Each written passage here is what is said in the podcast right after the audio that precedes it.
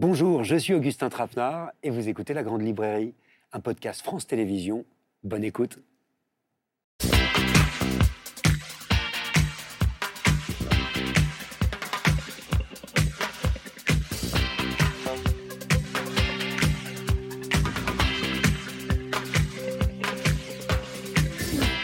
Bonsoir à tous, bienvenue dans la Grande Librairie. Ce soir, je vous propose de regarder la vérité en face, droit dans le mille, droit dans les yeux, avec quatre écrivains et quatre livres très importants. Qu'est-ce qui se passe quand on se confronte à notre passé, celui qu'on ne veut pas toujours voir? Pourquoi c'est difficile, mais pourquoi surtout c'est nécessaire, peut-être même salutaire? Ah, Peut-être parce qu'il nous regarde ce passé, dans tous les sens du terme, faire la lumière sur le passé, c'était une bonne façon de nous réconcilier. Bonsoir, Dany Laferrière. Eh bien, bonsoir, Augustin. Merci d'être avec nous euh, et merci pour ce petit traité du racisme en Amérique, qui est un livre qui vise juste, en plein dans le mille précisément, de notre époque et de nos démons. Ce sont des souvenirs, des portraits, des pensées courtes mais incisives qui font surgir une réflexion complexe et nuancée sur un mal qui nous ronge. Vous serez rejoint, Dany Laferrière, par le grand romancier américain Colson Whitehead, deux fois prix Pulitzer, que vous citez dans votre livre et qui publie un grand roman de l'Amérique des 60s, Harlem Shuffle, roman foisonnant, drôle, percutant, qui à plein d'égards nous tend un miroir sur aujourd'hui. Bonsoir Christophe Voltansky. Bonsoir. Ah, ce sont d'autres démons hein, que vous interrogez, vous, euh, par le récit euh, d'une nuit que vous avez passée dans l'un des derniers musées coloniaux du monde, en Belgique, une nuit où ressurgit une histoire commune que l'on est sommé de regarder parce qu'elle nous regarde, je le disais. Ça s'appelle King Kazai et c'est absolument vertigineux. Enfin, bonsoir, Gaël Nohan. Bonsoir, Augustin. Votre bureau d'éclaircissement des destins est un très grand roman. Euh, je crois. Là aussi, sur un passé qu'on ne saurait oublier, c'est l'histoire de cette femme dont le métier, ou plutôt la mission, est de restituer des objets qui ont été retrouvés depuis la libération des camps de concentration, les restituer aux descendants, aux lointains parents, ces objets qui parlent, qui ont des secrets, qui ont des histoires notre histoire. Alors on va parler de tous ces livres en détail pendant une heure et demie, mais je voudrais qu'on commence peut-être par vous, euh, Dany Laferrière. Petit traité du racisme en Amérique. Je l'ai dans la main, c'est le titre de ce petit livre terrifiant, c'est ce que vous écrivez, qui veut remettre de la chair et de la douleur dans la tragédie qu'est le racisme aux États-Unis. Qu'est-ce qui a déclenché, on veut savoir, cette urgence d'écrire sur ce sujet Qu'est-ce qui s'est passé? Je sais pas, les choses nous travaillent très longuement. Et à un moment donné, c'est peut-être un détail euh, qui, passe inaperçu à mes yeux, mais j'ai eu envie. J'écoutais des jeunes gens parler de l'Amérique, des chanteurs, et même euh, des poètes. Et à chaque fois, j'avais l'impression qu'ils ressassaient des clichés et que c'est comme si on n'arrivait pas à dépasser une certaine date, une certaine époque. C'était infranchissable. Ce passé-là était devenu tellement opaque, même pour citer les noms.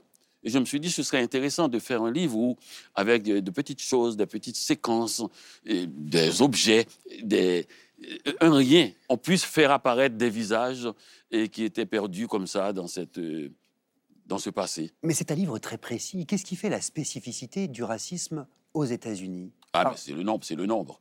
Ah, mais oui, il y a près de 45 millions de Noirs américains. On m'avait demandé d'ailleurs pourquoi j'ai pas parlé du racisme en Amérique, celui au Canada, parce qu'il y a eu aussi des esclaves au, Canada. Mais le Canada a 38 millions d'habitants et aux États-Unis, il y a 45 millions de Noirs. Et aussi, il faut le dire, c'est l'un des, pays où, qui a connu l'esclavage sur son propre territoire. Et ça, c'est important. Ça veut dire que dans ce présent, aujourd'hui même, il y a des gens à New York, à Atlanta, à Chicago, qui sont dans la même salle et un rien peut réveiller un souvenir, quelque chose, et qui remonte. Et là, là Gaël est tout à fait d'accord qu'il suffit de rien pour réveiller un souvenir, pour que le passé arrive à côté de, de la machine à café. Oui, vous parlez d'un malaise constant, en fait. C'est votre expression, un malaise constant chez le noir américain. Il y a un malaise constant dans... dans C'était plus précis. C'était, je disais que Sartre disait que tout individu qui se sent à l'aise à côté d'un policier, c'est un délateur. Et, c'est comme si cette autorité-là, si on s'y sent à l'aise, c'est parce que c'est fait pour nous, pour nous protéger. Il y a aussi contre qui? Alors le noir pense que c'est contre lui et qu'on protège l'Américain blanc D'ailleurs, il a un exemple très précis avec le téléphone. Et quand un noir passe dans un quartier blanc trois ou quatre fois, les gens se précipitent sur le téléphone et appellent la police. Et quand un blanc se perd dans un quartier noir, c'est lui qui se précipite sur son téléphone pour appeler la police. Mais vous, Daniela Ferrière, vous, ce malaise, est-ce que vous l'avez déjà ressenti? Est-ce que vous le ressentez?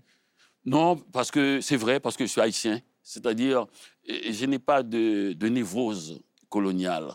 Et j'ai changé ça pour une névrose, j'allais dire, dictatoriale. Et on a réglé ce problème parce qu'on a vu des Noirs maltraiter des Noirs, les tontons à coûte, les dictatures, autant que, que le colon. Et donc, ce qui fait, on est plus équilibré, on sait très bien comment va le monde. Et, aux États-Unis, on reste encore avec l'idée qu'il y a un qui nous écrase et ce n'est pas nous. Alors, vous visez dans le mille, hein, je l'ai dit tout à l'heure, ne serait-ce que le premier texte euh, de ce livre, je leur donne le titre, hein, Le mot nègre.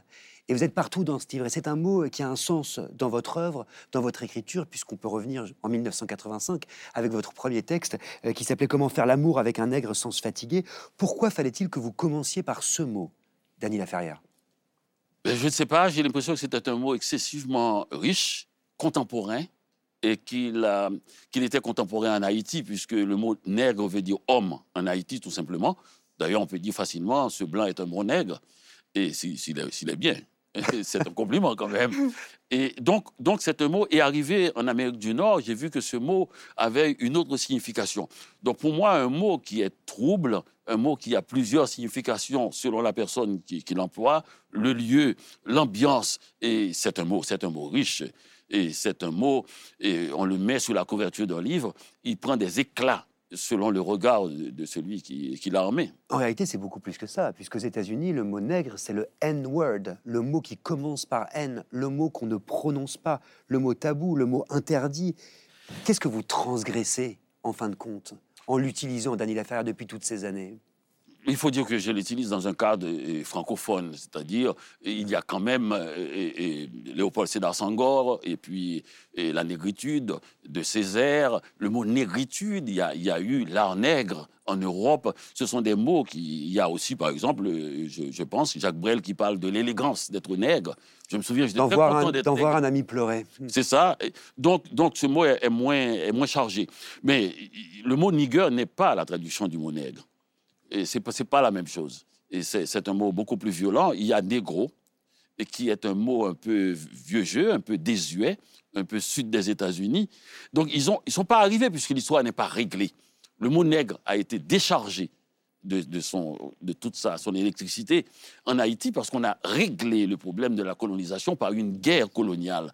Donc, ils n'ont pas arrivé. Donc, ce mot restera toujours un, mot excessivement et brûlant. C'est plein d'électricité. On ne peut pas le tenir à la main. Ça. Mais j'ai dit dans ce livre aussi que le mot nègre, si on l'interdit, est-ce que ça voudrait dire qu'on va jusque dans la tête de la personne? Parce qu'on peut toujours ne pas l'employer, mais ça ne nous empêche pas d'y penser. Précisément, est-ce que vous l'employez, vous, écrivain, Gaël Nohan, Christophe Boltanski, ce mot qu'il est même difficile à dire?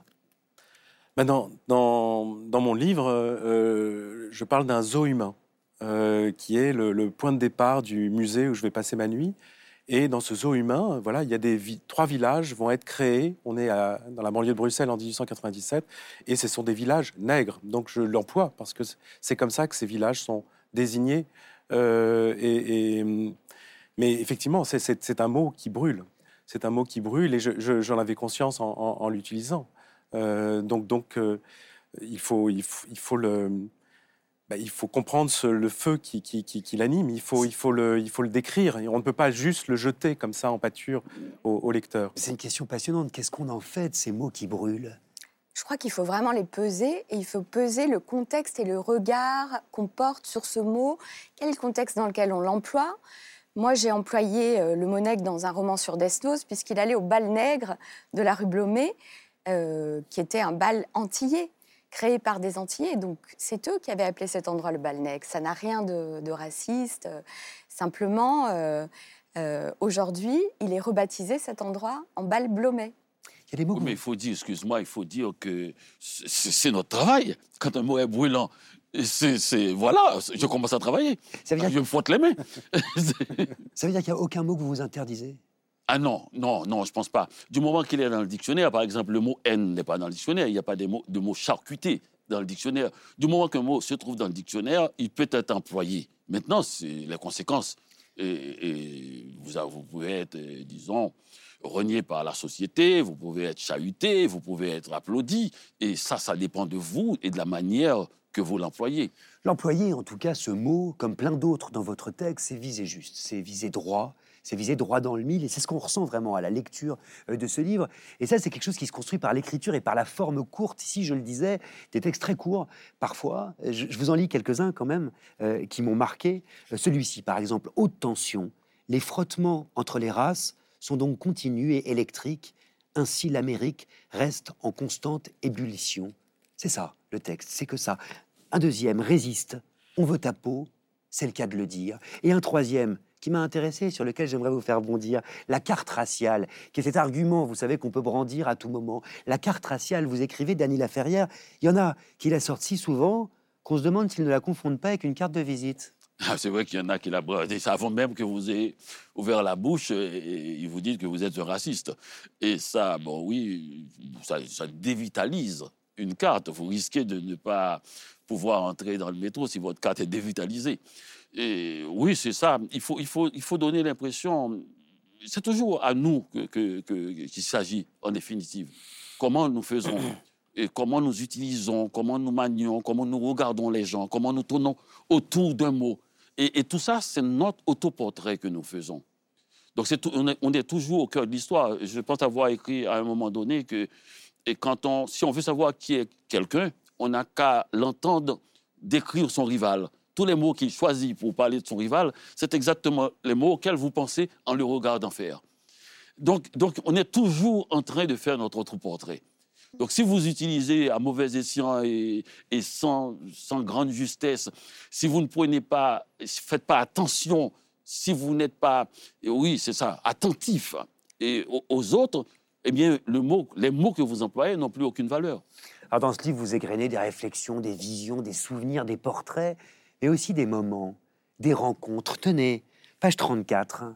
Qu'est-ce que vous écrivez, Dany Laferrière, au tout début de ce chapitre, page 34 J'ai rencontré à Paris un grand jeune homme, Colson Whitehead, qui venait d'avoir le Pulitzer pour son roman Underground Railroad. Mon anglais si pauvre ne m'a pas aidé. On s'est regardé, on s'est souri, on s'est revu plusieurs fois après par hasard. Ce sont des choses qui arrivent quand on vit dans le même bocal littéraire. Dany Laferrière, je vous propose d'accueillir sur ce plateau l'écrivain américain Colson Whitehead. Bonsoir, sur la musique de Bob and Earl, Harlem Shuffle en 1965, qui donne son titre à votre dernier roman, Colson Whitehead. Je le précise qu'il est un des écrivains américains les plus importants de ces 20 dernières années. Comme William Faulkner et comme John Updike, il a doublement été récompensé par le prix Pulitzer en 2017 pour un roman sur l'esclavage intitulé Underground Railroad que vous citiez, Dany Laferrière, et en 2020 pour Nickel Boys, roman à couper le souffle hein, sur l'héritage de la violence dans la Floride ségrégationniste des années 60. Colson, bonsoir. Merci d'être là. Rassurez-moi, Dany Laferrière n'a pas menti. Euh, on est d'accord que vous vous connaissez vraiment, vous vous êtes vraiment déjà rencontrés. Oui, il y a um, quelques années. Uh, uh, Je revenais de France pour une publicité et un festival, des trucs comme ça. Et il y a eu une table ronde um, du Festival des auteurs euh, d'Amérique du Nord. Mais pendant plusieurs années, personne ne m'avait invité en France et c'était très, très enthousiasmant quand je suis revenu.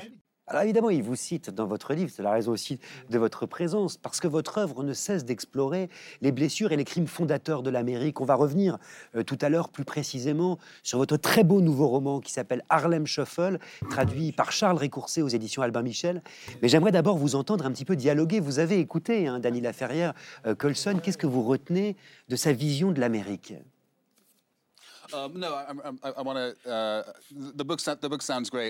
Le livre semble formidable. Je suis très intrigué par votre œuvre. Mais justement, hein, vous, vous y faites référence sur ce N-word aux États-Unis, euh, ce mot qu'on n'emploie pas, qu'on a du mal à employer. Qu'est-ce que ça vous évoque, les réflexions euh, de Dany Laferrière?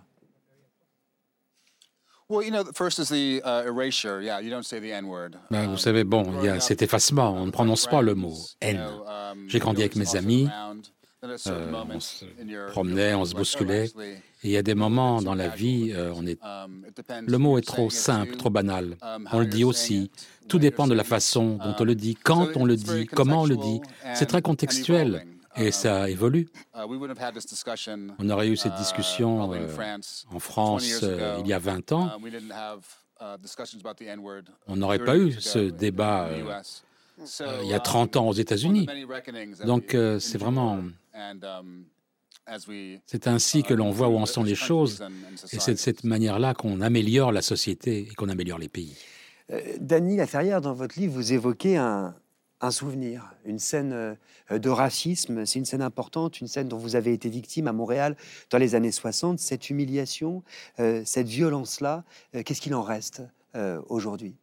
Oh, c'était un moment très simple. Un soir, j'étais dans une allée derrière la grande bibliothèque maintenant est, construite juste à côté. Et il y a euh, une voiture de police qui s'est arrêtée tout près de moi et il est sorti de police de sa voiture. Il m'a fait lever les bras, il m'a fouillé longuement sans rien me dire et il est remonté dans sa voiture.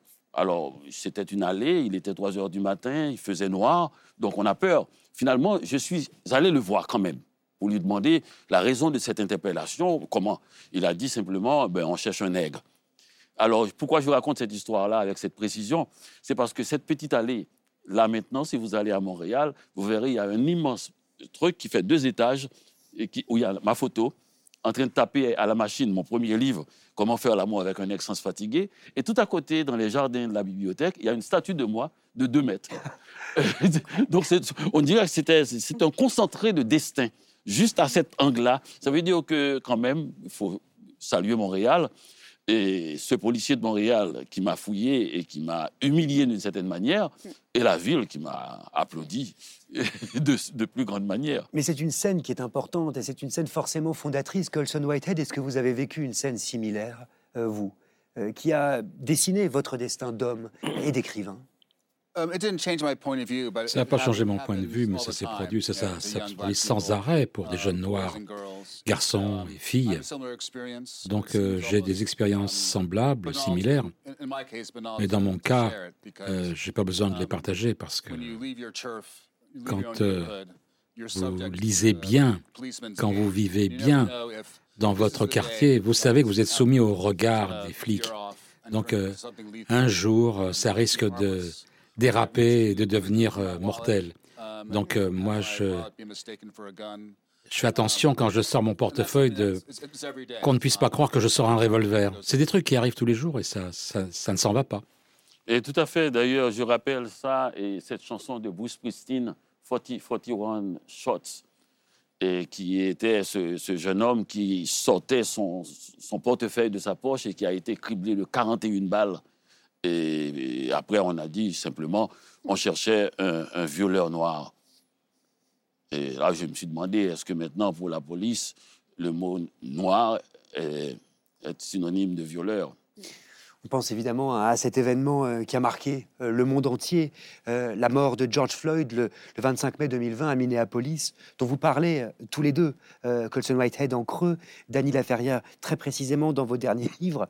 George Floyd, cet homme noir, on le rappelle, qui est mort étouffé par un policier blanc, agenouillé sur son cou pendant plus de 9 minutes et demie. Danny Laferrière nous disait tout à l'heure que ça a été quand même pour lui, en tout cas c'est présent dans le livre, un détonateur. Qu'est-ce que cet événement a changé en vous, euh, Colson Whitehead? Uh, L'affaire uh, George Floyd, c'était le dernier en date dans une série um, à laquelle j'ai dû faire face en tant um, qu'adolescent. À New York, il y a d'autres um, noms, Michael Stewart, Bumpers, Abel Louima plus tard. Uh, Et nous en sommes au courant aujourd'hui parce que tout le monde a un téléphone um, portable. On peut le filmer, les scènes, donc euh, on peut croire que c'est une augmentation de ce nombre d'incidents, mais c'est tout simplement qu'on peut les enregistrer légèrement maintenant. Vous savez, un nouveau télescope ne découvre pas de nouvelles étoiles. Elles étaient toujours là, les étoiles. Simplement, on peut les voir. Et le, la, la, la technologie nous permet de voir maintenant des choses qui existaient auparavant. Moi, ce qui m'avait m'avait frappé, c'était pas l'incident lui-même qui, est, qui, est, qui dépasse l'entendement. Parce qu'on a vu quand même 9 mm. minutes 29, quelqu'un étouffer quelqu'un, la planète entière a regardé. Mais moi, ce qui m'avait frappé, c'est que l'Amérique a jubilé et pour euh, l'accusation, et parce qu'on a trouvé coupable ce policier pour meurtre involontaire. L'expression meurtre involontaire restait dans ma gorge. Je ne vois pas comment ça peut être involontaire d'étouffer quelqu'un pendant 9 minutes, 29 hmm. secondes, sans savoir que cela ne finira, finira par la mort. Et, là, je me suis dit, c'est pas possible.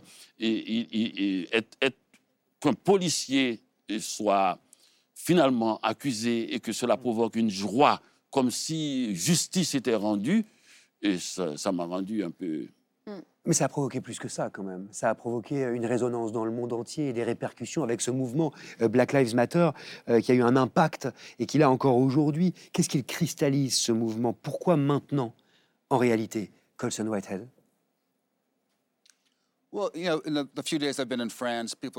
Quelques journées où je suis en France, les Français me disent que le policier qui a tué George Floyd a été condamné. C'est très très rare. Uh, les policiers blancs sont rarement punis pour tuer des um, Noirs désarmés. Uh,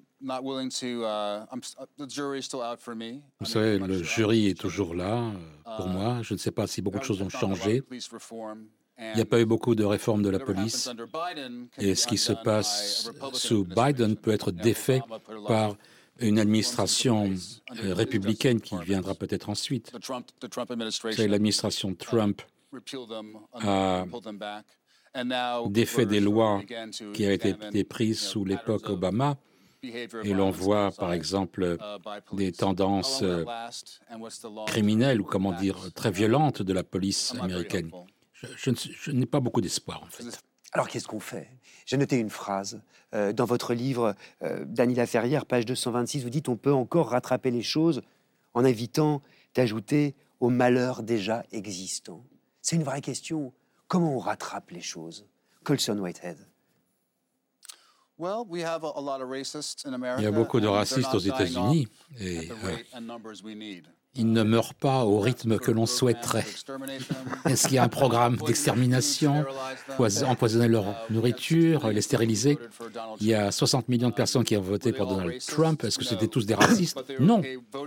Mais ils étaient d'accord de voter pour un raciste. Donc c'est des cons.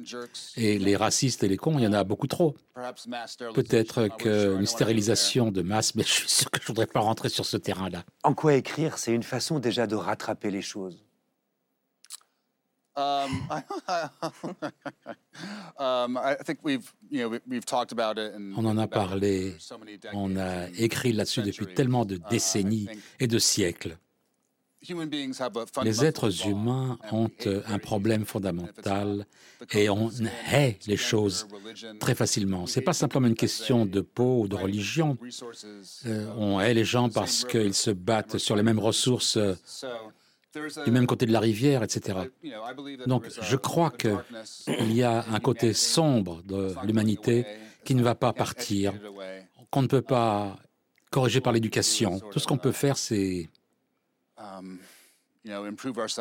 s'améliorer petit bout par petit bout. On ne peut pas changer ce, ce problème fondamental. Moi, je pense, je prends la chose directement à l'essentiel. Je crois le fait d'écrire protège les gens.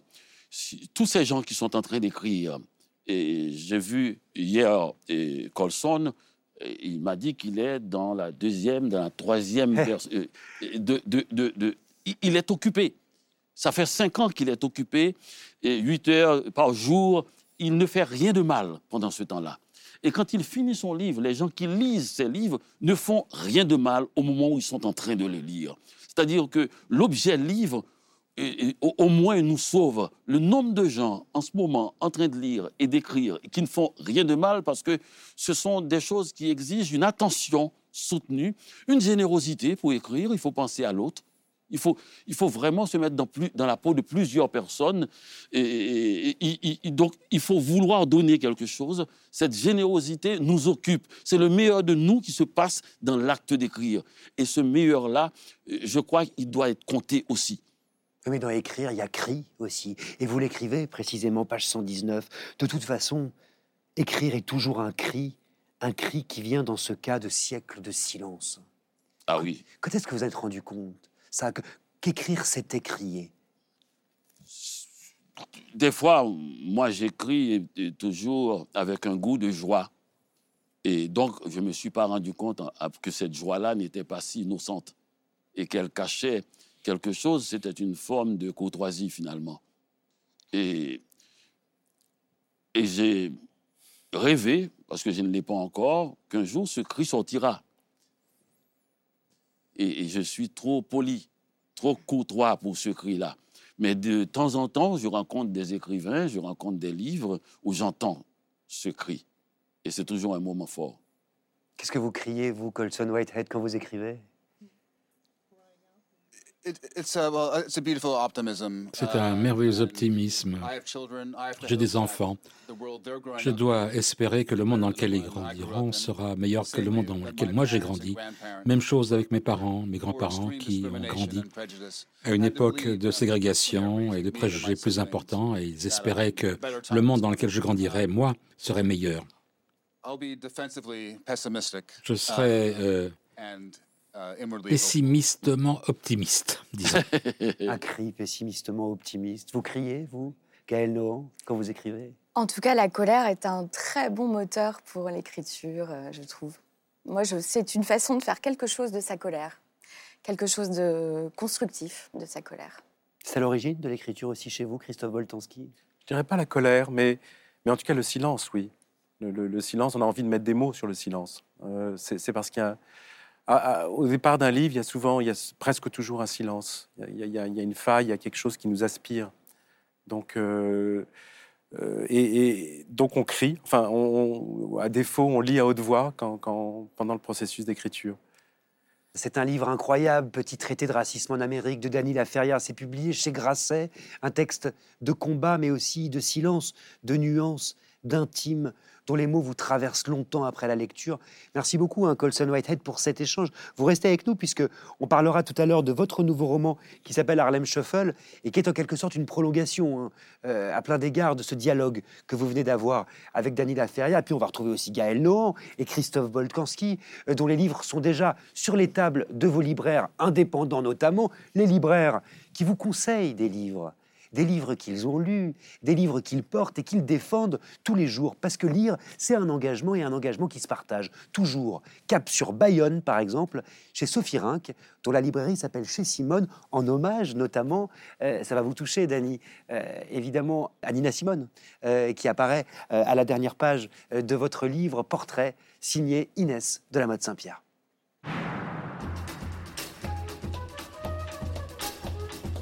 La librairie est un lieu de combat. Alors, je suis libraire pour euh, l'amour du livre, mais aussi pour militer. Et puis, j'aime croire qu'avec les livres, on peut changer le monde.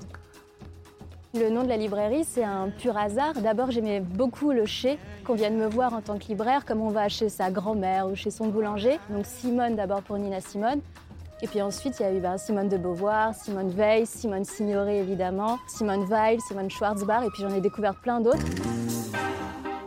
Ma mère est berbère marocaine et mon père est alsacien. C'est un très bon melting pot euh, chez moi et du coup il y a une ouverture d'esprit indéniable et il fallait que je le revendique aussi euh, dans la librairie. Alors un militantisme, euh, j'espère doux, plutôt intellectuel. Bon ben j'y vais, le livre est, en fait est un vecteur parfait. Mon livre de chevet, c'est à propos d'amour de Bell Hooks. Alors l'amour pas en tant que sentiment, mais en tant qu'acte. Et c'est là en fait où ça change la donne. On parle de MeToo, on parle de consentement, on parle de violence conjugale, on parle aussi de racisme, etc.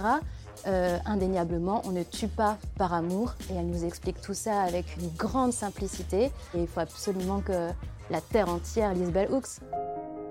De la poésie avec James Noel, Belle Merveille. La date de départ, c'est le séisme qui a eu à Haïti euh, le 12 janvier 2010. Ça va être l'occasion pour lui et de parler avec énormément de flash, de gens, de style aussi, euh, de ce qui se passe au moment du séisme. Grand auteur haïtien, grand poète haïtien, et on le sent dans Belle Merveille. Le livre que je veux absolument faire découvrir, c'est American Prophet de Paul Beatty. On va suivre Gunnar. Alors, c'est un noir américain qui grandit dans des quartiers blancs et du jour au lendemain, ses parents vont divorcer et il va se retrouver dans des quartiers euh, plutôt ghetto. Je me rappelle avoir été dans les transports en commun et d'avoir de vouloir dire mais écoutez-moi et écoutez ce que, ce que cet homme écrit. Euh, rencontrer Gunnar et pour moi, c'est un personnage qui devient presque réel. C'est là aussi la force des livres. Mon livre combat, c'est Baldwin, Styron et moi de Melika Abdelmoumen. Elle vient du Québec, elle a vécu en France et dans son retour au Québec, elle découvre euh, le racisme qui est arrivé en politique. Elle découvre les écrits de James Baldwin, elle découvre les écrits de Styron qui étaient deux amis. Baldwin, petit enfant d'esclave, et Styron, petit enfant de propriétaire d'esclaves. Dans cet essai, elle nous dit que le poids de l'histoire ne doit pas devenir un poids euh, aujourd'hui. Il faut qu'on avance ensemble. Les combats doivent être menés collectivement et ça fait du bien de le lire. Les conseils de Sophie Rinck de la librairie chez Simone à Bayonne et des livres qui ont attisé hein, l'œil curieux, euh, voire ému euh, de mes invités ce soir dans la grande librairie, Dany Laferrière et Colson Whitehead, notamment qui connaissent bien l'œuvre de James Baldwin et dont on parlera peut-être tout à l'heure dans cette émission, mais aussi Gaël Nohan et Christophe Boltanski. Christophe Boltanski qui publie King Kazai chez Stock dans la belle collection Ma nuit au musée. Alors vous vous souvenez peut-être de Lola Lafont qui avait passé euh, une nuit dans le musée Anne Frank à Amsterdam et qui en avait tiré ce si beau livre Quand tu écouteras cette chanson dont elle était venue parler euh, dans cette émission. Bah, c'est la même collection. Euh, Christophe Boltanski, lui, journaliste, écrivain, prix Femina il y a sept ans, a passé une nuit à l'Africa Museum. Et on pourrait y entrer ensemble, tiens, dans ce musée, si vous le voulez bien. Ce musée qui est en Belgique, à Tervuren, près de Bruxelles, et qu'on appelait autrefois le musée du Congo belge, puisqu'il a été euh, une vitrine du projet colonial belge et est encore aujourd'hui l'un des derniers musées coloniaux au monde.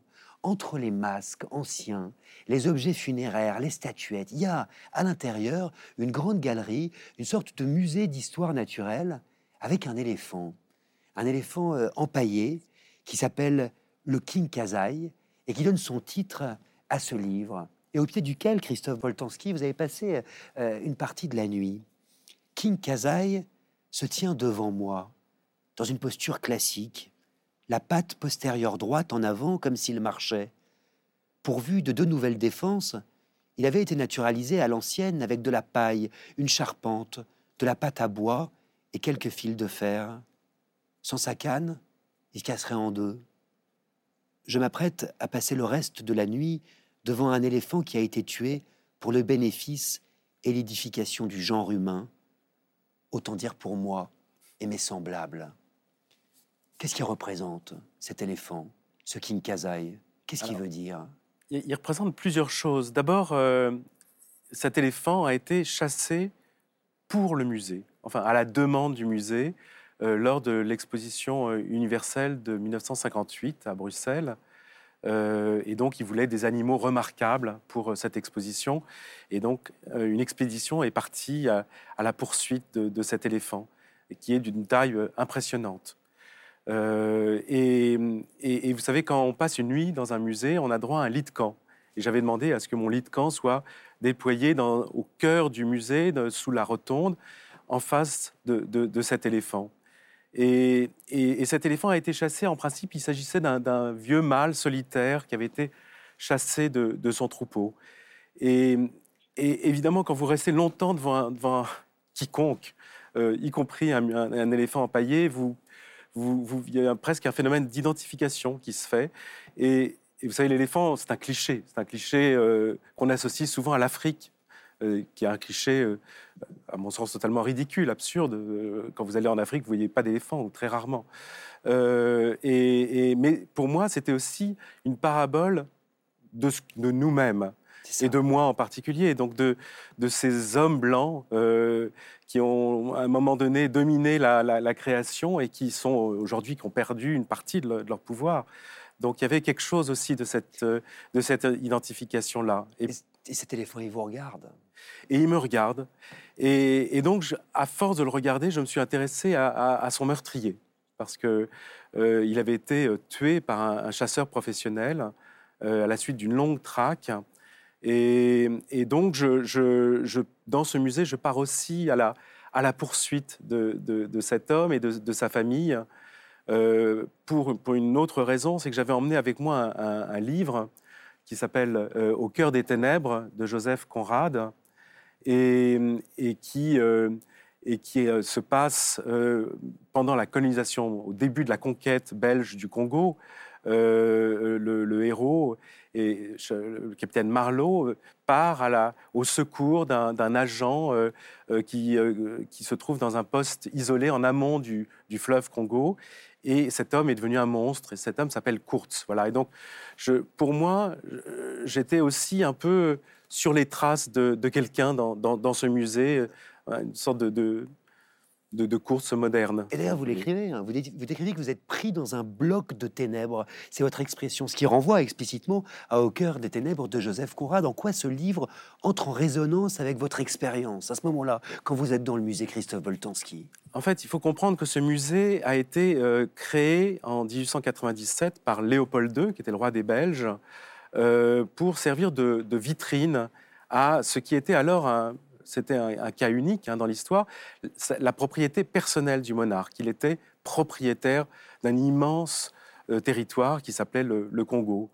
Euh, et, très vite, il y a eu, dans cette première partie de la conquête, des, violences extrêmes qui ont été euh, exercées contre les populations, parce qu'on a, voulu les obliger au travail forcé, à, ramener du caoutchouc, de l'ivoire, et, ceux qui ne ramenaient pas suffisamment, euh, qui ne remplissaient pas leur quota, étaient, souvent tués euh, et leurs villages brûlés. Enfin, il y a eu énormément d'atrocités commises sous, pendant cette, période, et, et, donc euh, moi, je me, suis, je, intéressé à ce musée aussi à cause de cette histoire, parce que euh, c'était le dernier musée colonial d'Europe, disait-on, euh, qu'il avait été fermé pour travaux euh, afin, et je ne fais que citer euh, les, responsables du musée, afin d'être décolonisé. Ah, ça, c'est passionnant. Et, donc, je voulais savoir euh, qu'est-ce que ça voulait dire. Alors, précisément, qu'est-ce que ça veut dire? Est-ce que c'est au moins possible de décoloniser bah, un musée colonial? Exactement. C'est presque aussi difficile que de dénaturaliser un musée d'histoire naturelle.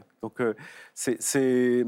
Alors, ils ont tenté plusieurs choses. ils ont d'abord déplacé certaines statues, les, plus choquantes, et, et, dans une cave mais le paradoxe, c'est que maintenant, on rentre par la cave, justement, parce que, pour plein de raisons, parce que justement, la rotonde qu'on voit sur, sur cet écran euh, est le lieu qui était le plus le, le, plus euh, caricatural, où il y avait les, statues allégoriques qui sont toujours là d'ailleurs, euh, les, les, les, plus racistes et les, et les plus euh, associés à la période coloniale.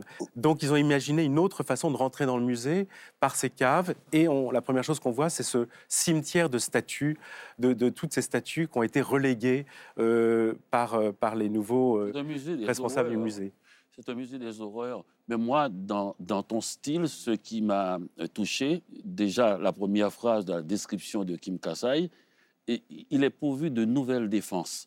Pour moi, c'est exactement euh, le style, comme ça, par hasard. Et brusquement, j'étais là, je voyais un éléphant, on, organise autour de cet éléphant, on, le remet à un peu un maquillage. Enfin, tout est fait pour qu'il paraisse dans le meilleur, mais tout à fait avec ce qui n'est pas lui. Et puis on est dans un musée, donc on le regarde et il nous regarde. C'est notre mauvaise conscience, en fait, Christophe Boltanski. Oui, oui, tout à fait. Euh, et c'est, vous savez, quand vous passez une nuit dans un musée, euh, vous, moi, je n'avais pas prévu que le musée soit totalement plongé dans le noir. Donc, vous êtes euh, dans une obscurité complète et vous progressez dans ce musée un peu des horreurs, parce que ce n'est pas simplement un musée ethnographique, c'est aussi un musée d'histoire naturelle. Vous avez plein d'animaux empaillés, donc notamment cet éléphant, et, mais aussi des fauves, vous avez des animaux qui sont plongés dans le formol. Donc vous, vous, passez comme ça de salle en salle, et, tout est fait aussi pour faire peur. ces musées-là ont été conçus à l'origine pour faire peur pour opposer, c'était censé être euh, un musée didactique, euh, pour opposer la sauvagerie d'un côté et la civilisation de l'autre. Mm. Et, donc, effectivement, oui, vous avez peur. Euh, et, là, vous ne pouvez pas ne pas penser à, bah, à, tout cet inconscient que l'on trimballe, tous, ces, tous ces clichés que l'on trimballe sur l'Afrique, à tout, tout ce passé colonial que l'on qu'on a encore toujours maintenant beaucoup de mal à, affronter. Et, voilà. Donc, en plus, il y, a un autre élément qui m'a fait m'a fait m'interroger moi-même, c'est Tintin. Alors justement, ce qu'il faut dire, c'est qu'on a beau essayer de maquiller effectivement euh, hmm. le musée, euh, de le changer un petit peu, il y a toujours des traces. Et ça, c'est très important. Des traces qui ont marqué et qui nous ont marqué dans notre imaginaire collectif. Et notamment, vous prenez l'exemple de Tintin au Congo. Pourquoi ce livre en particulier, Christophe Boltanski? Alors d'abord, pour une raison très précise, c'est que euh, Hergé, pour réaliser Tintin au Congo, ne s'est pas rendu au Congo. Pas plus que Léopold II ne s'est déplacé dans son dans, son empire. Euh, il est allé au musée de Tervuren. Il est allé dans ce musée pour, euh, pour euh, jour après jour, pour voilà, peindre les pirogues, les masques, les éléphants. Et, et notamment, on retrouve dans la bande dessinée de Tintin une des statues qui se trouve dans ce cimetière de statues. c'est l'homme léopard. Vous savez, on, dans la bande dessinée, je ne sais pas si vous, avez ça en tête, on, voit un, homme donc déguisé en léopard avec des, griffes, euh, des bouts de métal au bout des, doigts, euh, qui se penche sur, sur Tintin. Euh, et, ça, c'est inspiré d'une statue qui a été réalisée pour le, pour le musée dans les années 1920-1930. Et, et, donc moi, Tintin, j'ai grandi comme beaucoup de gens avec Tintin. Vous écrivez, je suis un enfant de Tintin. Je, pense que j'ai euh, appris à lire pratiquement euh, en lisant Tintin. Euh, ça a été ma première lecture. Je, suis devenu après reporter sans doute à cause de, Tintin. mon goût des voyages vient sans doute de, Tintin. Donc Tintin, c'est mon histoire. Vous savez que Tintin a une grande résonance hein, dans le monde entier. Vous connaissez cet album, Tintin au Congo, Colson Whitehead? Je suis allé à l'école où on apprenait le français très tôt. Moi, j'ai pas suivi ces cours, mais on a beaucoup de uh, culture française. J'ai lu Astérix, Tintin, Le Petit Prince, et je me souviens de ça. Mais je ne sais pas si ça vient d'articles que j'ai lus plus tard, mais ça ne me surprenait uh, pas qu'on euh, on ait eu Tintin au Congo dans mon école. Parce que toute la question, c'est ça, c'est qu'est-ce qu'on en fait en réalité de ces œuvres-là? Et c'est une question que vous posez, euh, Christophe Boltanski, de ces œuvres euh, picturales, les littéraires, cinématographiques, sans même parler des statuts euh, que d'aucuns considèrent comme racistes. Qu'est-ce qu'on en fait? Bah, euh, Moi, c'était aussi une des raisons pour lesquelles j'ai voulu aller dans ce musée. C'était euh, l'été 2020, donc celui qui suivait la mort de George Floyd. Et donc, il y avait partout dans le monde hein, des, ce qu'on appelait des déboulonnages, mm. des, statues qui, au port de Bristol, un négrier, un commerçant négrier avait été, sa statue avait été jetée dans, dans, dans le port. Et, donc voilà, dans ce musée où on, euh, on voulait donc le décoloniser, je, me suis demandé, voilà, qu'est-ce qu'on fait de ces statues? Personnellement, je, suis pour toujours ajouter plutôt que soustraire. Hein. Euh, mais je, pense profondément, euh, et ça, c'est je fais un parallèle dans, dans le livre, avec euh, ce qu'on appelle les fétiches à clous, même si le mot fétiche est, compliqué, parce que c'est un mot péjoratif, hein. mmh. mais les fétiches à clous euh, euh, du, Congo, vous savez, ce sont des statues et, qui sont recouvertes de clous, et chaque clou correspond à une souffrance. Et, ces statues sont activées parce qu'elles ont des matières organiques à l'intérieur. Et, je fais un parallèle avec ces couleurs de peinture rouge que l'on projette sur, euh, sur les statues de ces généraux d'empire un peu partout dans le monde, euh, parce que ces statues qu'on ne voyait plus, qui étaient devenues invisibles, redeviennent visibles. Hmm. Euh, et, elles redeviennent vivantes. Et, ça, il y a un film de Chris Marker qui s'appelle les, les, statues meurent aussi.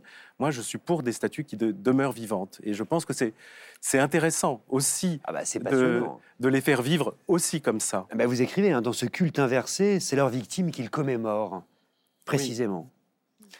Parce que la, question hein, du déboulonnage des statues, elle fait l'actualité, elle est absolument passionnante. Euh, et, je, me, pose la question, hein, en pensant à Bristol, à Bruxelles, à Sydney, à Los Angeles, on en a entendu parler, et dans le monde entier. Colson Whitehead, comment vous l'avez vécu, ça? Le déboulonnage des statues?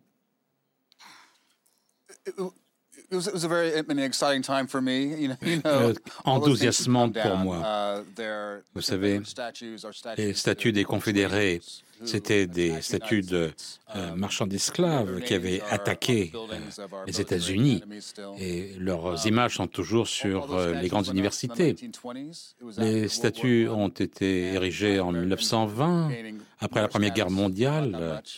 Il y avait un statut des États-Unis un statut TUT, n'est-ce pas?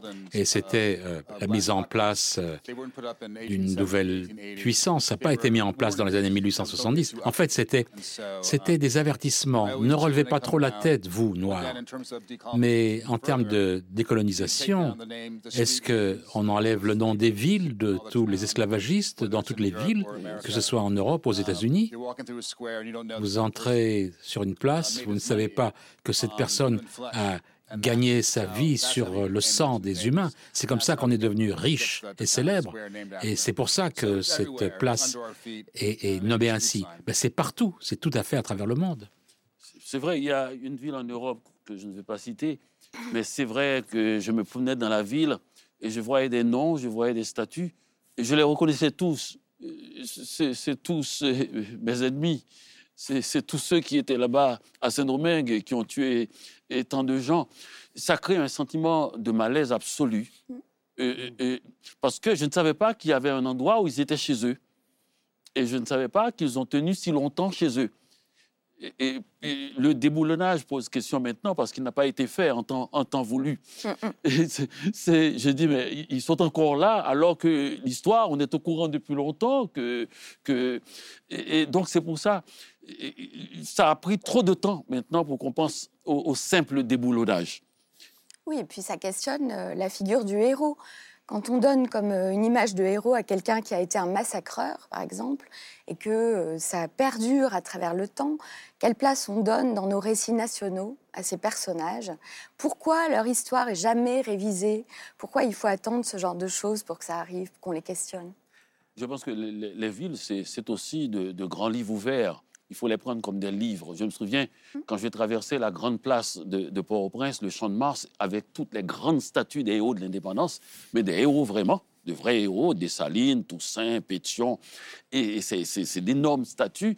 Eh ben, j'avais un sentiment de fierté et, ma mère m'indiquait et me, citait ces gens. Et, c'était, c'était le grand livre d'histoire ouvert. Mm. Et donc, donc c'était important de garder ce sens historique et au lieu de, soustraire, d'ajouter un, un, vrai héros en face et, de permettre une lecture nouvelle de la statue. Et la légende noire peut s'ajouter à la légende fausse, euh, embellie euh, au fil du temps. Vous écrivez Christophe Boltanski, et c'est très beau. Euh, un musée des autres nous informe d'abord sur nous-mêmes. Oui. Au fond, qu'est-ce qu'il vous a informé sur vous, ce musée-là? Bonne question. Euh, bah, effectivement, je pense qu'un musée propose une représentation du monde. Ce musée ne montre pas le Congo, il montre notre vision du Congo qui évolue. Hein. On, voit bien qu'ils essayent maintenant de faire évoluer cette vision avec beaucoup de, parfois de maladresse et de, difficultés. Euh, mais, euh, mais ça m'a beaucoup, il y a beaucoup de choses qui m'ont interrogé, notamment sur le rôle de la chasse dans le projet colonial parce que ce musée est rempli d'animaux qui ont été chassés.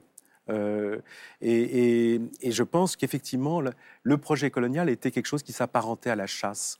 Euh, l'autre chose, c'est que euh, tout ce qu'on voit, même les, masques et les statuettes, pour la plupart, ce sont des trophées. Ce ne sont pas des objets qui ont été, euh, qui ont été pris pour des raisons scientifiques ou esthétiques.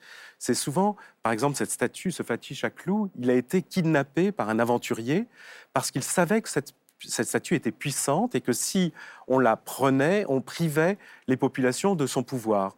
C'est un otage. Cette statue, c'est un otage. Et, donc, voilà. Donc, euh, euh, ça... C'est comme euh, le général ennemi qu'on a. Absolument, absolument. Et, et c'est toutes ces questions-là m'ont beaucoup interrogé parce que ces musées sont présentés comme voilà comme des sortes de musées des beaux arts aujourd'hui ou comme des musées comme comme des musées à, objets scientifiques et en fait il s'agit de, bien d'autres choses. Ça s'appelle King Kazai de Christophe Boltanski. C'est dans la collection Ma nuit au musée chez Stock. C'est un livre brillant, je vous le disais, qui nous interroge, qui nous regarde surtout dans tous les sens du terme. Lisez-le. Et puisqu'on parle de notre lien à l'histoire et à ce qui la constitue, puisqu'on parle de statues qui parlent euh, quelque part, voici un livre euh, foisonnant dédié à des objets, à des fantômes, à des histoires du passé qu'on ne doit pas oublier. Le Bureau d'éclaircissement des destins de Gaël Nohan est publié chez Grasset. Alors l'histoire en quelques mots, c'est celle d'Irène, qui est une jeune Française embauchée depuis 1990 en Allemagne, à Bad Arolsen, dans ce qui est encore aujourd'hui le plus grand centre de documentation sur les victimes de la persécution nazie. On appelle ça les, les archives d'Arolsen ou l'ITS, International Tracing Service en anglais. Et en fait, à l'automne 2016, quand l'histoire commence, on confie à l'héroïne de ce roman une mission, restituer des objets volés, spoliés, passés ou perdus dans l'ombre de l'histoire et retisser des liens qui ont été brisés par l'histoire. Ces archives euh, elles existent, Gaël Vous y êtes allé. À quoi ça ressemble en fait? Euh, Ce centre où se trouve hein, le bureau d'éclaircissement des destins de votre héroïne? En fait, les archives ne se trouvent pas aujourd'hui dans ce centre. À l'époque, elles y étaient, mais maintenant, ils ont depuis plusieurs années euh, compris à quel point les traces en elles-mêmes étaient précieuses. Ces archives, elles ont été créées dans un but très particulier qui était de retrouver, de chercher des gens. Donc c'était un outil d'enquêteur. Et c'est ça qui m'a fascinée dès le début. C'était un matériau extraordinaire pour un roman. Mais du coup, au fil du temps, ils ont compris que les traces, ces traces euh, très fragiles en mauvais papier, en papier de guerre, ces petites traces administratives, elles sont précieuses. Il y a la signature des déportés, il y a, euh, des petits détails sur eux, des choses très importantes. Donc, ils les conservent aujourd'hui dans un dépôt extérieur. Ils les restaurent, euh, elles sont gardées à température, il y a une sorte de climatisation. On les sort le moins possible parce qu'elles sont très fragiles et qu'elles tombent en poussière. Il y a les archives, mais il y a aussi des objets. Quels objets C'est des objets. Alors, c'est des objets qui ont été retrouvés dans certains camps de concentration après la guerre et qui étaient, euh, on va dire, euh, déposés comme au numéro d'écrou euh, par les déportés. Quand ils arrivaient, on les, on les déshabillait de tout et leurs objets étaient gardés dans ce dépôt d'effets personnels. les choses précieuses étaient en général volées et ce qui n'était pas très précieux pouvaient être gardés, si ça ne se perdait pas. Donc on a retrouvé des milliers d'objets. Ils ont été confiés à ce centre d'archives après la guerre. Et en 2016, euh, la directrice du centre a eu l'idée de, se dire c'est le moment de les restituer? Ah, ça dépend de ce qu'on entend par précieux, parce que ces objets, en l'occurrence, c'est un pendentif, c'est un médaillon, c'est une alliance, c'est euh, cette petite marionnette, euh, ce pierrot en tissu élimé avec une collerette et un petit calot noir qui est cousu à même la tête. Et votre personnage, Irène, en fait, euh, va chercher à qui il appartenait, par où il est passé, parce que ce sont des objets qui parlent, en fait. On en parlait avec Christophe Boltonski. Oui, ce sont des objets qui parlent, ce sont des objets hantés. On ne sait pas au départ de quoi, par qui, euh, qu'est-ce qu'ils portent comme histoire. Évidemment, euh, en essayant de retrouver leur propriétaire, en essayant de comprendre quel sens cet objet a pu avoir pour lui. Surtout qu'on imagine que dans les camps, euh, c'est particulier, ça peut avoir un sens très fort. Et elle veut absolument faire ce chemin avant d'aller vers les descendants. C'est un mouvement vers eux. Moi, c'est ça qui m'a bouleversé, hein, parce qu'il s'agit vraiment de personnes. Il faut expliquer euh, mm. derrière ces objets les témoins, les coupables, les fantômes, les propriétaires des objets qui ont eu plusieurs identités, qui sont morts pour beaucoup, et les survivants, les familles, les lointains parents, ceux qui restent et qui attendent une réponse, qui attendent peut-être un objet. Et elle est chargée, euh, cette Irène, de les retrouver. Chacun de vos chapitres, Gaël Nohan, c'est un nom, c'est une personne, c'est quelqu'un. Oui, je tenais beaucoup à ça. Donc, dès le début, mon projet, c'était vraiment un roman. Dans ce roman, il y a une trentaine de personnages que j'ai voulu. Euh, je voulais qu'ils puissent, qu'ils aient pu tous exister. En fait, je, je voulais qu'on se dise peut-être ils ont existé, ou en tout cas, si eux n'ont pas existé, d'autres ont existé qui leur ressemblent. Et je voulais absolument que leur prénom soit prononcé dans ce livre. Et, et j'ai voulu euh, que chaque chapitre porte un prénom. Et le, Évidemment, l'idée, c'est euh, qui est-il? Quel est ce prénom? On va découvrir au fil du chapitre qui est Alors, cette personne. C'est là où il y a un travail d'enquête absolument extraordinaire qui a dû vous fasciner, vous, en tant que mm. romancière. Vous écrivez un, travail de Sherlock Holmes ou un travail de Petit Pousset. Et cette Irène, votre personnage, elle devient complètement obsédée, en fait, par son travail. Elle est méticuleuse euh, jusqu'à l'obsession. D'autant qu'il y a effectivement des histoires, des vies euh, à la clé. Je lui ai demandé tout à l'heure si elle était obsédée, obsessive, que elle m'a dit un peu. Obsessionnelle, oui. Je crois que oui. Ah, j'aurais jamais osé lui demander ça comme ça, Daniel Ferrière. Moi, je suis un simple lecteur. Mais maintenant, si vous voulez prendre ma place, vous pouvez la prendre tout de suite. je rencontre une romancière, alors je lui pose des questions d'enfant. Oui. Mais je me suis dit tout à l'heure, en, vous écoutant, que, que le premier objet, l'objet principal, l'objet qu'on ne peut mm. pas vous prendre peut-être, peut-être, c'est le nom. Mm. Voilà. Le nom qu'on porte. Et c'est aussi une manière, euh, c'est aussi la première chose, la chose la plus importante qu'on commence par rendre à une victime. C'est son nom. C'est ce qui la sort de l'anonymat des victimes. À un moment donné, c'est une personne avec une vie, une vie qu'on lui a volée, qu'on a brisée. Et donc la première manière de commencer à lui rendre cette vie, c'est de prononcer son nom. Mais comment on fait pour les retrouver, ces gens? Alors, c'est à partir de traces. Dans mon roman, je vais utiliser toutes sortes de traces. Euh, ça peut être, il y a des gens qui peuvent être des traces. Alors évidemment, il y en a de moins en moins parce qu'ils disparaissent les témoins. Mais il y a les témoins, il y a des lieux qui sont des traces. Les hasards aussi. Il y a les hasards qui sont des traces. Il y a des, toutes les petites traces administratives qu'on peut faire parler. Et donc ça, c'est son métier à Irène, de les faire parler, de les rendre plus charnels, de les, de les incarner davantage. Euh, il y a des lettres, euh, il y a toutes sortes de choses. Et donc, c'est vrai que c'est comme des enquêtes policières. et, puis, il y a même des objets, ça c'est un passage qui m'a beaucoup plu, des objets qui ont été enfouis dans l'espoir qu'on les retrouve plus tard. Euh, je pense à ce groupe clandestin dans le ghetto de Varsovie euh, qui écrit cette phrase Ce que nous n'avons pas pu crier au monde, nous l'avons enfoui dans le sol. Et on en revient, Christophe Boltanski, hein, à cette idée de ce qui est enfoui du, sous-sol, de l'en-dessous, en réalité, qui n'attend qu'une seule chose, c'est de ressurgir. Ben, le, silence, du silence naît toujours un cri. Hein. Euh, comme disait euh, Dany, euh, mais c'est ça qui est très très beau dans, votre livre, c'est ce, presque rien. Il ne reste presque rien, puisque le projet nazi, par définition, c'était de tout effacer, qu'il ne reste rien.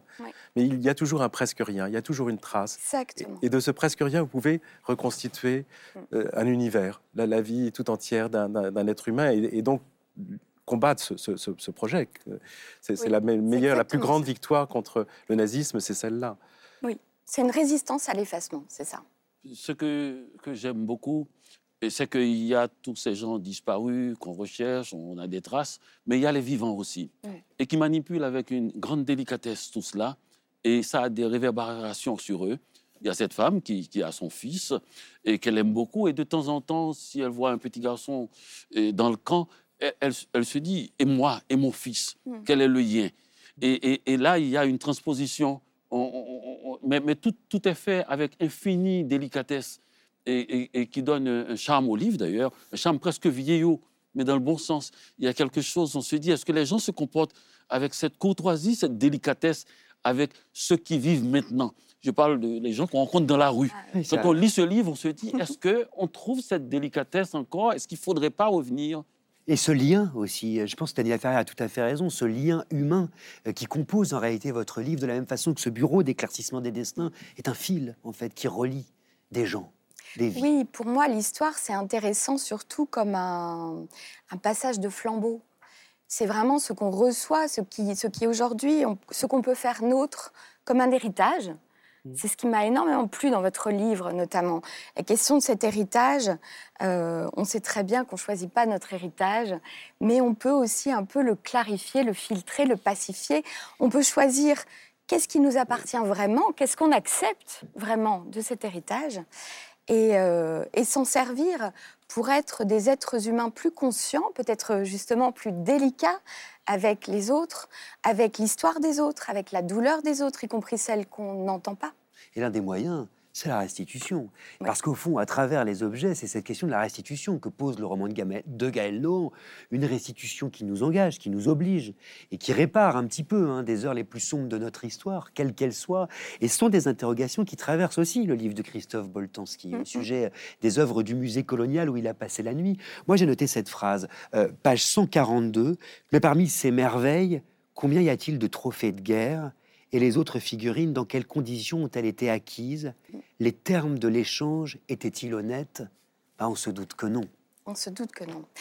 Absolument. Et je pense à ça, mais dans votre livre, moi, il y a une chose qui m'a beaucoup touchée, c'est presque de se dire que le musée, le vrai musée, il est peut-être dehors, hors du musée, ah là où vous parlez de, ce zoo humain où euh, on a fait venir des gens d'Afrique pour les exposer, mm. et que certains sont morts là, et qu'ils n'ont même pas de tombe c'est un charnier invisible et vous prononcez vous aussi leur nom. Leur nom, c'est vrai que bah, leur nom ouvre et ferme le, livre. Absolument. exactement et c'est très vous. touchant. Oui, c'est vrai.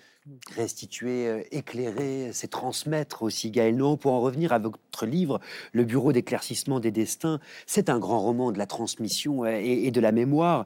Et on en revient toujours à cette même question euh, des générations à venir. Vous écrivez page 139, les nouvelles générations veulent savoir. Et ça rejoint ce dont on parlait avec Dany Laferrière euh, tout à l'heure. Génération très attachée à la transparence, mm. euh, à la vérité, à l'éclaircissement. Génération qui ne tolère aucune faille et qui veulent, c'est écrit dans votre livre, faire réfléchir à la continuité de l'histoire. C'est aussi leur projet. Bien sûr, je pense que quand, euh, quand on parle par exemple de devoir de mémoire, il y a le risque de figer quelque chose qui doit absolument rester vivace et continuer à nous parler et à faire sens dans nos vies. Et donc, il y a plein de moyens de le mettre en œuvre. Dans ce roman, je, euh, pour ce roman, j'ai rencontré plein de gens qui travaillent à ça, qui réfléchissent à ça, notamment des jeunes gens, et je trouve que y a, ça donne beaucoup d'espoir, ça. Et en effet, comment ça nous parle, comment ça nous ouvre les yeux aujourd'hui, comment ça nous aide à lutter aujourd'hui contre nos aveuglements, contre notre indifférence, notre manière de nous habituer à l'inhumain qui est à nos portes.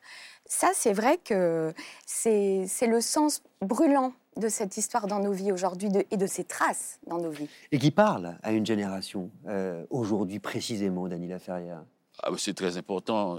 C'est la raison, je l'ai même dit dans ce livre, euh, pour laquelle j'ai écrit ce livre c'est pour euh, que mettre en place avec mon expérience euh, la façon de, de, mener une histoire, de regarder les choses, de me promener dans le temps et mettre toute cette expérience-là à, à la portée de, de jeunes gens.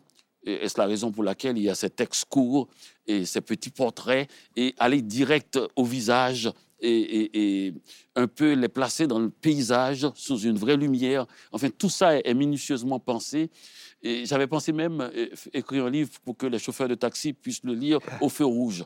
Et, avec des textes tellement courts, ils, ont longtemps de, de, le voir. Vous savez, moi, je pense à une très belle scène du livre de Gaël Nohan. C'est une conversation euh, entre trois générations. Mm. Entre une, euh, une femme dont la mère est morte dans les camps de concentration, son mm. fils et sa petite fille. Et à un moment donné, sa petite fille, elle dit, c'est très beau, page 278, ça me rend fière que ces résistantes aient eu le courage de manifester dans un lieu où elles n'avaient que le droit de mourir, moi je trouve ça inspirant.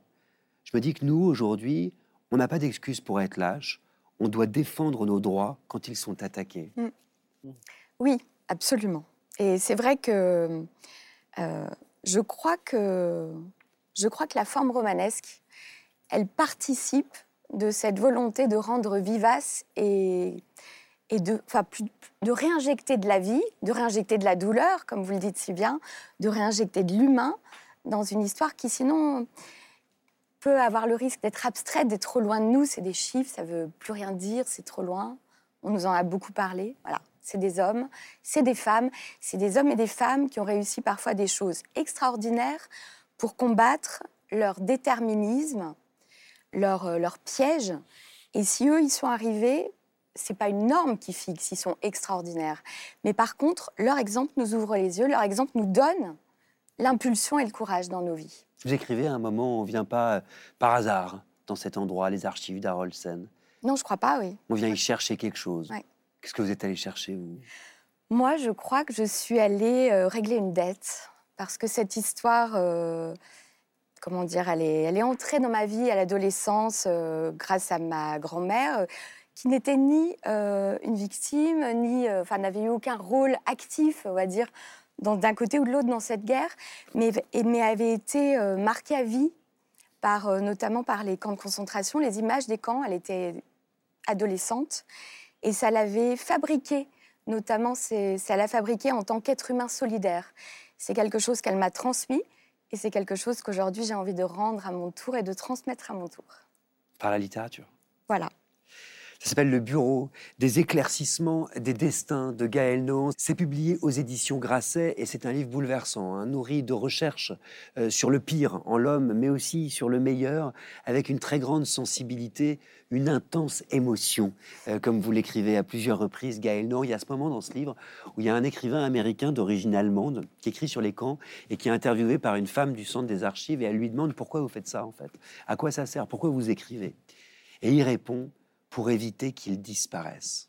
Et ça, c'est une mission de l'écriture que l'on retrouve dans les quatre textes euh, qui nous occupent aujourd'hui dans la grande librairie, ceux de Gaël Nohan, de Christophe Boltanski, de Dany Laferria et de Colson Whitehead, dont on va explorer le nouveau roman époustouflant qui s'appelle Harlem Shuffle, juste après un peu de lecture à voix haute.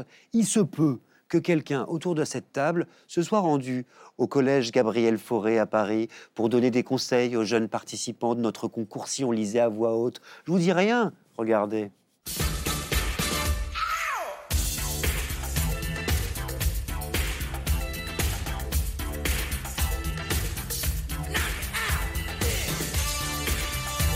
Là, ici, on est au lycée Gabriel Fauré et on s'apprête à faire lire une classe de troisième.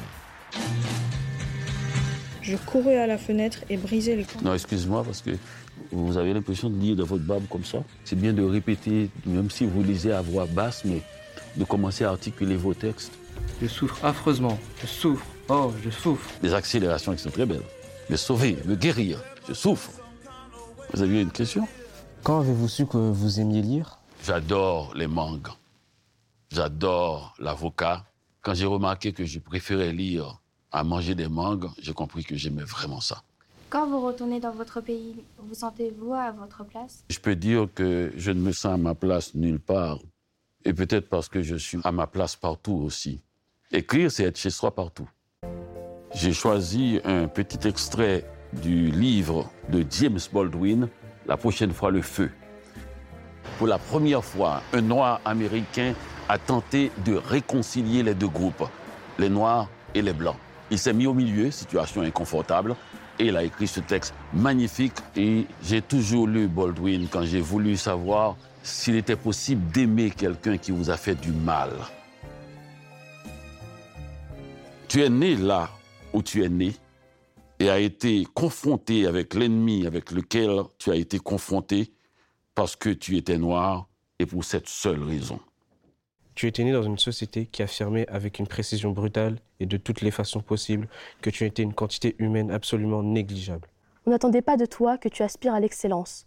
On attendait de toi que tu pactises avec la médiocrité. Pendant le peu de temps que tu as déjà passé sur cette terre, tu t'es fait dire où tu pouvais aller, ce que tu pouvais faire et comment tu pouvais le faire. Et où tu pouvais habiter et qui tu pouvais épouser. Je sais que tes compatriotes ne sont pas d'accord avec moi à ce sujet et je les entends déjà dire, vous exagérez. Ils ne connaissent pas Harlem. Moi, je le connais et toi aussi.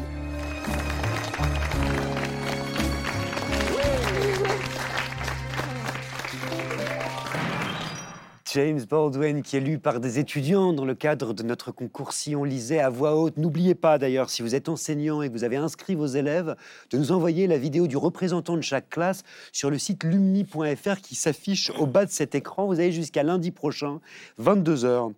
Dany Laferrière, ce texte de James Baldwin, c'est vous qui l'avez choisi et vous ne l'avez pas choisi par hasard. Non, non, j'ai choisi parce que j'aime beaucoup Baldwin et c'est un homme qui aime bien passer les choses.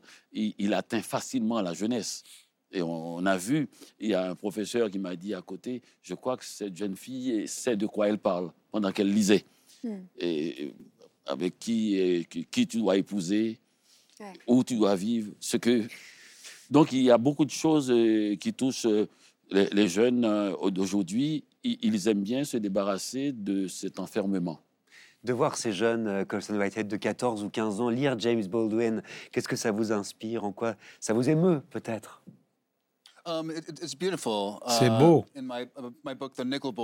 Dans mon livre The Nickel Boys, il y a un jeune gars qui est euh, engagé dans le mouvement des droits civiques en 1964 et je pensais à ce qu'il pouvait lire. Il est tellement éloquent Et c'est intemporel parce que nous sommes toujours engagés dans la même bataille. Et quand on ressent l'énergie, son énergie, qui est sur la page, et c'est toujours aussi inspirant parce qu'on est toujours dans ce moment-là. La prochaine fois, le feu, ce livre, en l'occurrence de James Baldwin, figure euh, dans votre livre, Harlem Shuffle, Colson Whitehead. Euh, il est glissé dans la poche arrière de deux jeunes hommes euh, dans, ce, dans ce nouveau roman. Colson Whitehead, je le rappelle quand même aux téléspectatrices et aux téléspectateurs de la Grande Librairie, doublement récompensé hein, par le prix Pulitzer. Harlem Shuffle est son dixième roman. Il est publié aux éditions Albin Michel. Il est traduit par Charles Recourcé. Alors pour vous situer, on est euh, entre 1959 et 1964 et on suit les tribulations d'un vendeur de meubles et d'électroménagers de la 125e rue de Harlem, à New York, ainsi qu'une foule de personnages qui gravitent autour de lui. Et avant d'entrer un petit peu plus en détail, dans l'histoire, bah, je vous propose de nous plonger dans cette atmosphère si particulière avec une archive d'un grand écrivain qui s'appelle Chester Himes, l'auteur de La Reine des Pommes et du cycle de Harlem que Colson Whitehead aime beaucoup et qui décrivait ce quartier de Harlem dans une interview donnée à la télévision française en 1970. Regardez. Harlem is a microcosm of the black communities all over America. Are the, black people themselves. are rich, black people, cultured black people, educated black people. But then on the other hand, the masses of the people who live in Harlem are uh, people who are poor. They're, they are in the slums. They live in the slums. And many of them, we must, we must admit, there are thousands of them who are, who are criminals or thieves. And, and those people, the masses of the people, are the people whom I write about in my detective story. Harlem par Chester Himes, Colson Whitehead, qui est un de vos maîtres, hein, Chester Himes. Qu'est-ce qu'il a parvient à saisir euh, dans cette archive que vous saisissez vous aussi dans ce livre Harlem Shuffle? Um, you know, I, feel bad because, uh, Je suis mal à l'aise parce que la plupart euh, des gens de Harlem sont vraiment du côté de la loi, mais les miens dans mes bouquins, ce sont des criminels. Bon, la plupart des gens dont je traite, ce sont des voleurs, des meurtriers, des corrompus de divers types. En tout cas, ils ont comme point commun d'être dans ce quartier de Harlem. Et il faut le noter, Harlem, que vous décrivez en détail, Harlem que vous épuisez pratiquement à force de descriptions, dont vous nous faites visiter euh, tous, les tous les recoins comme un agent immobilier presque. J'ai l'impression que toutes les histoires, tous les destins que vous croisez sont nourris de ce quartier, comme si c'était un personnage, Harlem. Comment on fait d'un quartier un personnage, tiens?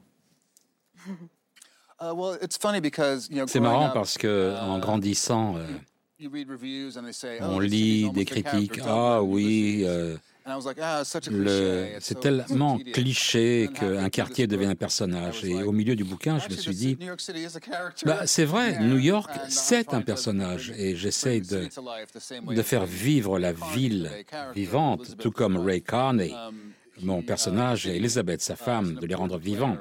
Euh, c'est toujours à l'arrière-plan, la ville, même quand Carney est au centre de la, de la scène n'importe quel endroit euh, dans la ville. Harlem, euh, vous connaissez bien Daniel Laferrière, vous consacrez des pages hein, de votre livre justement euh, à Harlem, à ce quartier de New York. Vous l'appelez page 134 le centre névralgique de cette Amérique rejetée vers les marges. C'est ce que vient de dire Chester Himes. Hein. C'est un personnage, c'est un écrivain que j'aime beaucoup, Chester Himes. Et, des trois, des trois grands, et, par exemple James Baldwin, et, ou bien encore Richard, et Chester est, le plus mélancolique, c'est le plus euh, sentimental. C'est ça que j'aime avec Chester Himes. Il faut comprendre, pour qu'on comprenne bien, de quoi ce quartier de Harlem est-il le symbole aux États-Unis?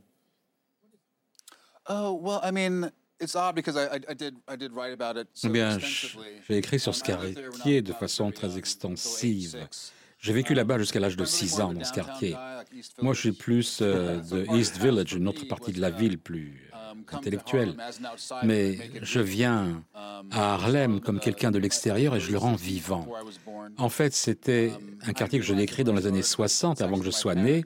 Mais en fait, c'était le Harlem de mes parents. C'était un jeune couple qui débutait une famille, tout comme mes personnages commencent à créer une famille.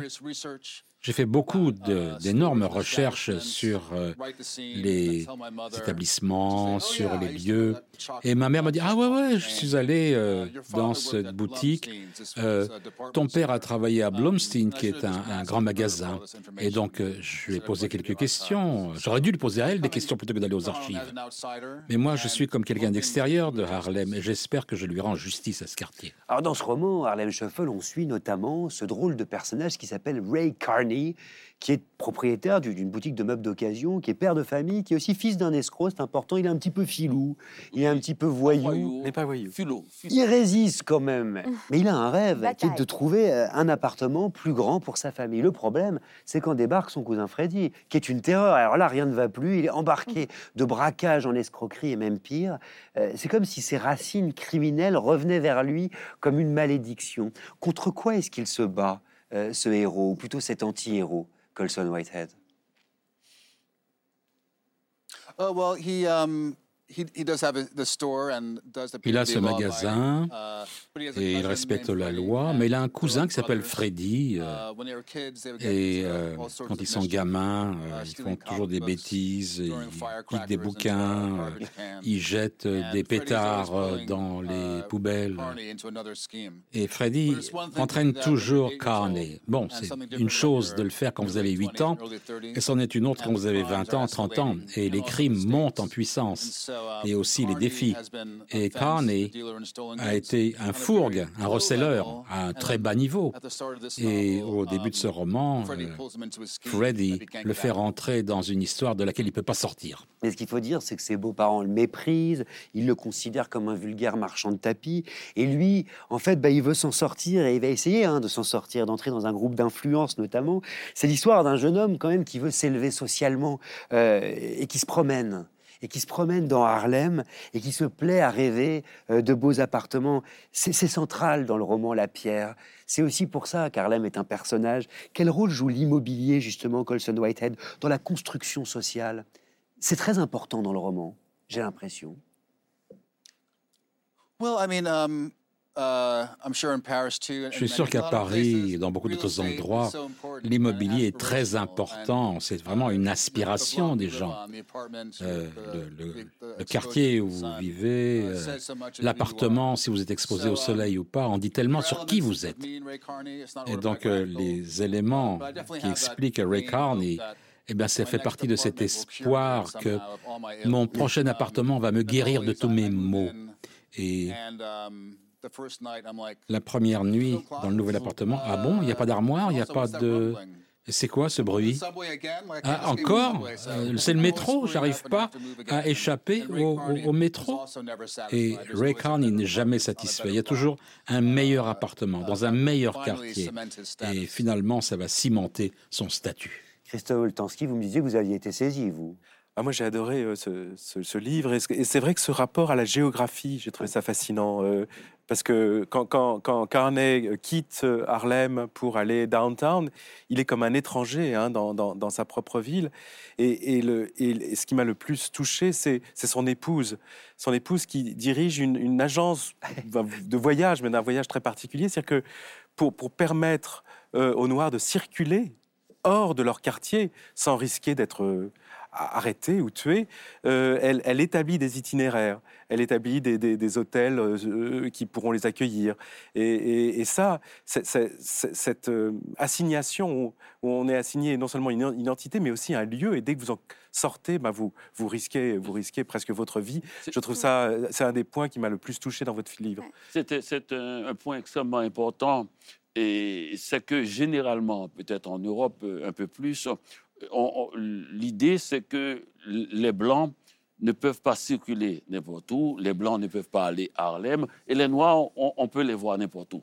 Ce qui s'est passé, en fait, c'est que quand, le Blanc vient dans un quartier noir, il, se débrouille avec l'aide de la police, il est retrouvé rapidement et il est sauvé, et il repasse la frontière et va dans un quartier blanc. Et, et quand un Noir se perd dans un quartier de Blanc, c'est la police qu'on appelle pour lui. Hmm. Donc, ce qui fait que le blanc n'a jamais l'impression qu'il intervient de manière raciste dans la promenade d'un noir, il a l'impression, au contraire, il sourit quand il le voit. Il n'a pas à s'en occuper. La police va, va régler ça. Et c'est pour ça, c'est une intuition que j'avais. Et quand j'ai vu ça dans le livre, j'ai dit, ah, mais c'est exactement ce que je pensais. Et l'image est restée mondialement. Le noir peut aller partout, mais le blanc ne peut pas aller dans des quartiers noirs. C'est que c'est la police qui s'occupe. Mm. Uh, vous parlez de différents documents de voyage où vous pouvez aller, vous ne pouvez pas aller. Uh, la femme de Ray Carney, uh, Elizabeth, fait des itinéraires pour les Noirs qui vont dans le sud pour voir leurs anciennes maisons. Eux ont migré vers le nord pour un nouveau départ. Ils vont voir euh, leur mémé à Tallahassee. Il faut savoir dans quel restaurant vous pouvez aller et vous serez servi, dans quels hôtels vous pouvez dormir et dans quels hôtels vous ne pouvez pas vous arrêter parce que vous serez tué si vous êtes vu euh, dans la rue après le, quand la nuit sera arrivée. Donc Carney se sent très mal à l'aise parfois dans le quartier de downtown. C'est comme les Noirs américains dans le pays. Et les homosexuels. J'ai un ami qui est un poète turc. Il venait me voir à Montréal pour la première fois. Il arrivait, mais il avait tous les endroits où, où, il, où il, pouvait aller, tous les endroits où c'était intéressant. Il ne disait pas, je ne peux pas aller ici. mais, mais, il dit, il, il, avait toute une carte de la ville et, donc, les gens qui sont un peu dans, des conditions difficiles, ils ont une vision de la ville complètement différente euh, de ceux qui se baladent et, qui, croient que la ville est innocente.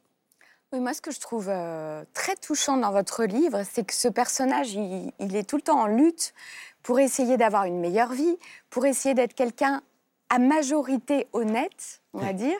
Mais de toute façon, il y a deux choses qu'il faut retomber sans cesse dans une forme de trafic c'est d'une part sa fragilité, sa faiblesse pour son cousin, mais qui est aussi sa tendresse pour son cousin, et qui est assez irrésistible, mais qui le ramène tout le temps dans, dans une forme de piège. Et de l'autre côté, c'est que le système est entièrement corrompu, et que de toute façon, s'il veut survivre là, hmm. il faut qu'il euh, donne de l'argent à un tel et à un tel. Tout le monde touche, tout le monde fait des trafics. Et donc, de toute façon, l'itinéraire, il est extrêmement risqué. Il n'y a pas d'itinéraire honnête possible euh, dans, dans, cet endroit. Il faut jouer le jeu, le jeu est pipé, et il faut connaître un peu les... Enfin, il faut arriver à s'en sortir indemne. C'est un jeu d'équilibriste, euh, la vie de Carnet. C'est tout est un jeu. Dans la première partie du livre, avec euh, les criminels de rue, avec euh, les banquiers corrompus noirs. Et euh, quand vous regardez dans la dernière section, ce sont les banquiers corrompus de Wall Street, les, les, gros bonnets. Et de cette perspective-là, la corruption de Ray Carney, ben, c'est quoi cette corruption? Ils vendent simplement des objets volés. C'est l'échelle à laquelle il le fait. C'est tellement petit par rapport à ce que font les grands banquiers. Et, sa, sa filouterie, c'est son humanité aussi sa filouterie, c'est pour venir au, secours de son, de son cousin, mm. la plupart du temps. Mm. Donc c'est ça aussi qui, le, qui, qui montre son, son, sa, oui, son humanité. Euh, et, au lieu d'être simplement un vendeur de, meubles d'occasion, c'est là où, où ce qui est humain en lui se réveille. J'aime beaucoup, en tout cas, le sourire que vous avez, Colson Whitehead, quand vous parlez de votre personnage, de ce quartier et de l'Amérique tout entière. Il y a une phrase terrible, page 284 de votre roman le savoir-faire américain dans toute sa splendeur. On crée des merveilles, on crée de l'injustice, on n'arrête jamais. Qu'est-ce que ça veut dire? Ouais, c'est un business. Hein. On a un chemin tracé. On le perfectionne. Un chemin qui part dans tous les sens, manifestement, là. Um, on a perfectionné uh, notre système d'injustice. On est meilleur dans l'injustice notre innocence euh, dans l'oppression des autres s'améliore avec le temps. J'ai eu ce sentiment-là en Haïti, des fois, que les gens, des fois, ne sont pas très au courant du code criminel. Il y a, il y a des zones où la situation économique est tellement dévastée et que les gens sont étonnés. Ah bon? Ah bon? On fait pas ça? Parce que ça fait longtemps qu'on a oublié ce qu'on fait, ce qu'on devrait faire vraiment de, de, de, normal, selon, de légal. Et donc la vie quotidienne est tellement pavée de ça que qu'il faut un regard complètement étranger pour nous dire ah non non ça se fait pas euh, non. Moi j'aime énormément aussi le rôle que vous donnez à ce que vous appelez la dorveille, watch dans votre roman. Euh, c'est quelques heures autour de minuit où finalement on peut voler ces heures pour en faire quelque chose rien qu'à soi. Et lui, euh, Carnet, il en fait dans un premier temps de sa vie des heures où il peut rêver à la vie qu'il aimerait, à l'avenir qu'il aimerait s'inventer, se créer. Et plus tard, il va l'utiliser pour réfléchir, par exemple, à une vengeance. Mais en tout cas, ces heures volées, qui sont vraiment rien qu'à lui, pour ses projets personnels, je trouve que c'est magnifique. Euh, on a tous envie d'avoir une Dorveille, du coup. J'ai lu ça dans un article il y a quelques années. Avant, on avait des lumières électriques. Si vous étiez un agriculteur, au temps médiévaux, bah, vous alliez dormir euh, le soir et puis on s'éveillait à 11 heures du soir pour quelques heures. On faisait quelque chose, quelques petits trucs et puis on se retournait se coucher. Il y avait donc deux phases du sommeil. C'est une métaphore tellement merveilleuse quand j'ai commencé à écrire ce livre pour les activités criminelles. Vous savez, il y a un espace au milieu de la nuit, lorsque les bonnes gens sont en train de dormir et ceux qui sont éveillés, eh ce sont les criminels, les écrivains, les alcoolos et euh, les insomniaques. Et parfois, euh, moi, je suis dans leur éternité. Mais pour Carney, c'est un espace pour qu'il se fasse lui-même. Il étudie ses livres euh, de travail et ses plans de, vengeance. Prenez le temps, euh, téléspectatrices, téléspectateurs de la Grande Librairie, pour lire Harlem Shuffle de Colson Whitehead, qui est publié aux éditions Albin Michel dans une très belle traduction de Charles Recoursé. J'en profite pour remercier euh, votre interprète ce soir, le formidable Michel Zlotowski, Colson Whitehead. Foncez en librairie, vous procurez ce roman bouillonnant qui parle d'injustice, d'inégalité, mais surtout de vie, hein, de pulsion de vie, de chemin de vie, à travers une intrigue policière qui est drôle, qui est haletante, si bien qu'on n'arrive pas à le lâcher. Il me semble d'ailleurs que la suite euh, arrive en juillet, euh, Colson, c'est ça? J'aime ce personnage que j'ai continué à écrire. Ça sera une trilogie. Ça sera à New York dans les années 60, puis dans les années 70, puis après dans les années 80. J'ai jamais eu un, un, projet de personnage auquel je voulais retourner. Donc là, là, c'est très bien. À l'âge de 53 ans, je peux encore apprendre des choses sur mon travail, comment le faire, et euh, qui sera vraiment quelque chose qui paraîtra rapidement. Alors le plaisir va se prolonger, on s'en réjouit. Pour mm. terminer cette émission, il nous faut un droit dans les yeux. C'est comme ça qu'on la termine, la grande librairie. Qui va prendre ma place avec un texte inédit que vous avez écrit euh, spécialement pour nous à la grande librairie, Dany Laferrière. Je me tourne vers vous. C'est l'occasion de faire entendre hein, de l'inédit, de la création dans cette émission. C'est un texte sur l'amitié. Vous voulez bien prendre ma place? Ah, monsieur, oui, total. Je vais prendre votre place. inédit.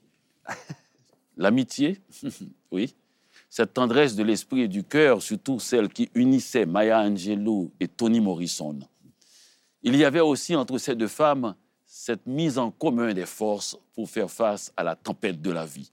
Elles ont eu deux vies parallèles avant de connaître la gloire la même année. 1993, Bill Clinton arrive au pouvoir et demande à Maya Angelou de composer un poème pour son investiture. Elle a lu On the Pulse of Morning.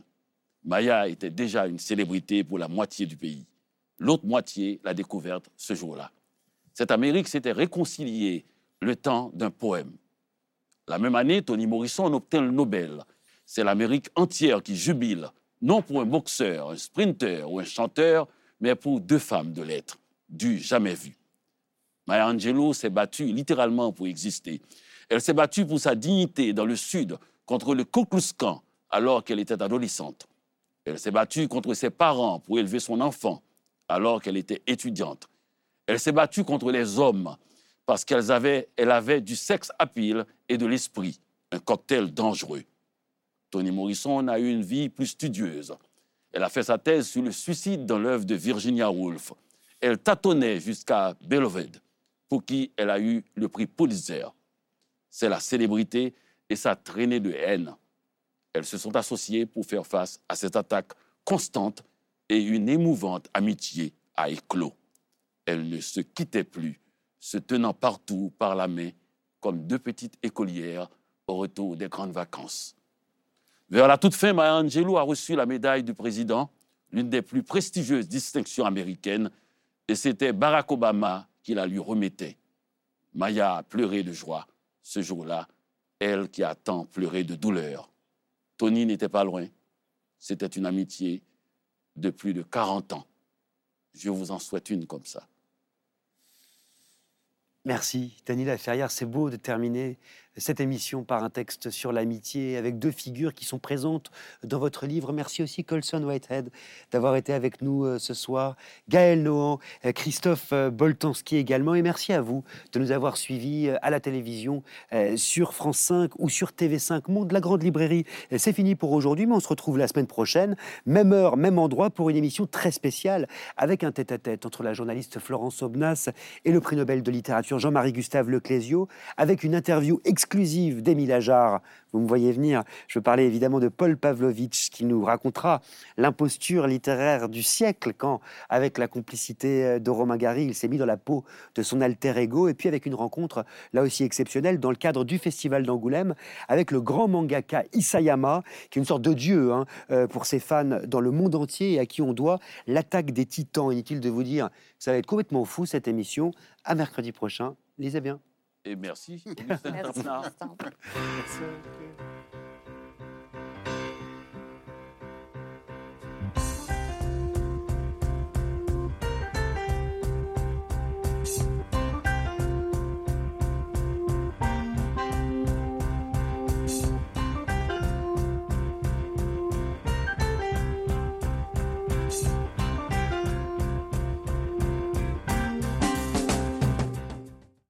C'était La Grande Librairie, un podcast de France Télévisions.